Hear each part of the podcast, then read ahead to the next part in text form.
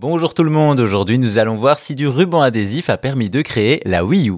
La Wii U, on le sait, reste un des plus gros échecs récents de l'industrie et peut-être le plus important de l'histoire de Nintendo. À peine 13 millions de ventes, c'est peu, surtout pour la firme japonaise. Les raisons sont multiples, mais surtout la console est incomprise, le public ne voit pas la différence entre elle, la Wii ou même un accessoire de cette dernière. Justement, la Wii U au départ, c'est une Wii, ou même plutôt deux.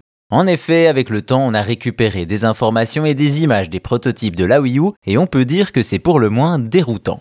C'est la prestigieuse équipe d'analyse et développement qui a pour mission de développer ces concepts chez Nintendo. Ainsi, lors d'une interview, un membre du studio en a dit plus sur la naissance de la Wii U. On y apprend qu'au départ ce sont deux consoles Wii qui font tourner la bête. Ensuite, c'est sans doute plus étonnant, mais comme on peut le voir sur les photos, le prototype du Wii U Gamepad utilise du ruban adhésif. En effet, on peut voir clairement un écran LCD sur lequel on a attaché une Wiimote de chaque côté avec du simple papier collant. C'est évidemment bien plus complexe que ça et surtout ça nous permet de voir se dessiner le futur gamepad de la Wii U, mais aussi d'une certaine manière celui de la Switch. Ce n'est évidemment pas le seul prototype de la console, au total, le studio en aurait développé une trentaine.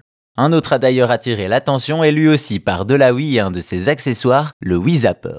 Vous vous souvenez sans doute de ce support pour Wiimote et Nunchuk en forme d'arme à feu pour rajouter de l'immersion dans les jeux de tir. Eh bien pour un des prototypes de la Wii U, l'équipe a rajouté un écran LCD sur le zapper, en plus de la Wiimote et du Nunchuk. On ne sait pas trop où ils comptaient aller, mais cela leur a donné une idée, rajouter un capteur gyroscopique pour jouer sur le mouvement du joueur, ce qu'ils font sur toutes les consoles depuis la 3DS.